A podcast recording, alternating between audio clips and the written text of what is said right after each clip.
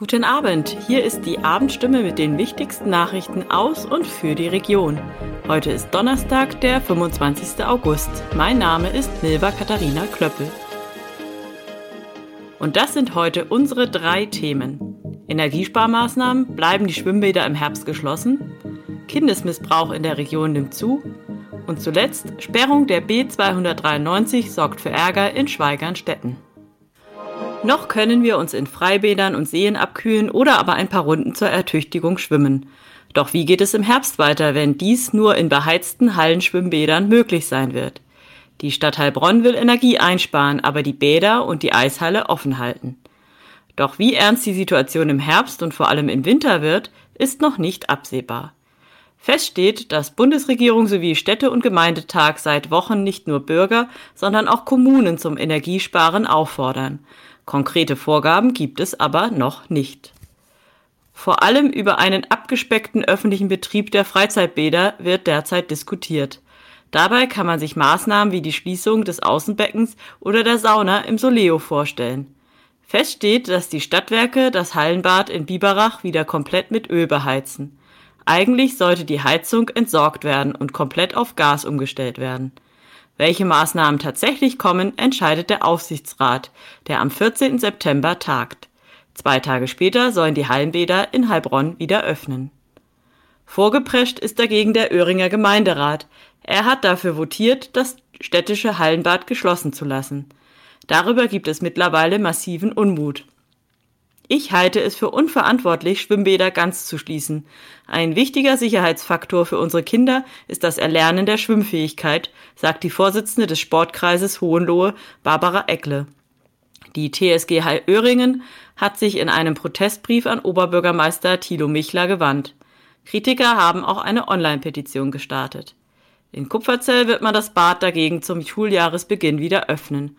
Auch in Ingelfingen sowie in Kümzelsauer Hallenbad werden die Türen wieder aufgehen. Die Aussagen von Fachleuten sind alarmierend. Immer mehr Kinder in der Stadt, im Landkreis Heilbronn und im Hohenlohe-Kreis erfahren zu Hausgewalt. Die Zahlen der akuten Kindeswohlgefährdungen wie Vernachlässigungen, körperliche und psychische Misshandlung und sexuelle Gewalt verdoppelten sich nach Angaben des Landratsamtes im Kreis Heilbronn von 96 im Jahr 2017 auf 180 im vergangenen Jahr.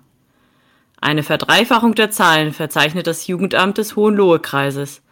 Seit 2017 sind die Meldungen zu Kindeswohlgefährdungen kontinuierlich gestiegen, teilt Sascha Sprenger, Sprecher des Landratsamtes mit.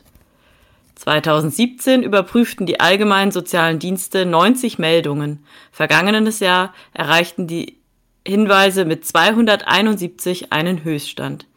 Im Heilbronner Landkreis blieben die Meldungen in dem Zeitraum mit gut 600 nahezu gleich. Kinder in psychischen Notfallsituationen und mit psychischen Erkrankungen behandelt das Klinikum am Weißenhof in Weinsberg. Deren Zahl ist in den vergangenen Jahren kontinuierlich gestiegen, sagt Dr. Med Klaas van Aken, Chefarzt der dortigen Klinik für Kinder- und Jugendpsychiatrie. Die Corona-Zeit habe die Belastung innerhalb von Familien verstärkt, die Pandemie habe wie ein Brennglas gewirkt. Körperliche Misshandlungen stünden dabei nicht im Vordergrund. Häufig seien Formen seelischer Verletzung. Die materielle Situation spielt von Aken zufolge bei familiären Spannungen eine Rolle. Generell könnten unsichere Bindungsverhältnisse Kinder und Jugendliche stark belasten.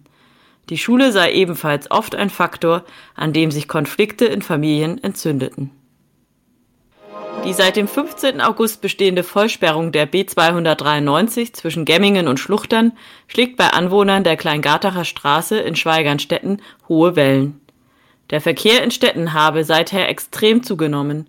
Besonders die Anzahl der durchfahrenden Lastkraftwagen sei um ein Vielfaches gestiegen, beobachten Bürger vor Ort.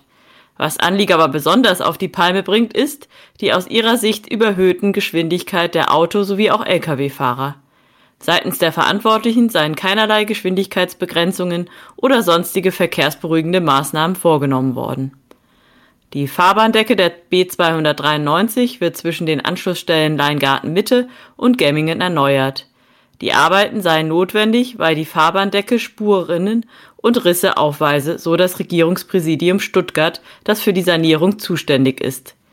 Die seit dem 15. August bestehende Vollsperrung wird voraussichtlich am Montag, 29. August um etwa 5 Uhr wieder aufgehoben. Die Arbeiten und die ausgeschilderte Umleitungsstrecke würden frühzeitig, wurden frühzeitig angekündigt.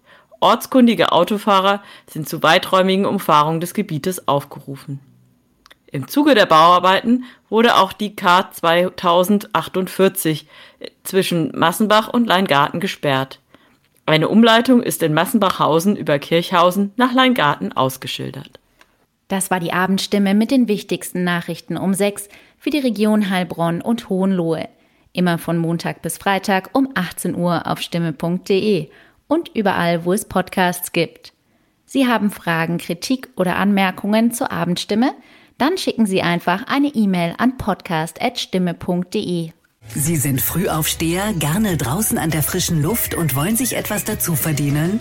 Dann werden Sie Zusteller für die Heilbronner Stimme, Hohenloher Zeitung, Kraichgau Stimme, das Echo und viele weitere Produkte aus der Region. Die Arbeitszeit ist flexibel, ob Minijob, Teilzeit, Vollzeit oder Jobsharing. Auch für Ihr Lebensmodell ist das Passende dabei. Bewerben Sie sich jetzt unter www.frischdabei.de. Auch ab 13 gibt es schon passende Jobs.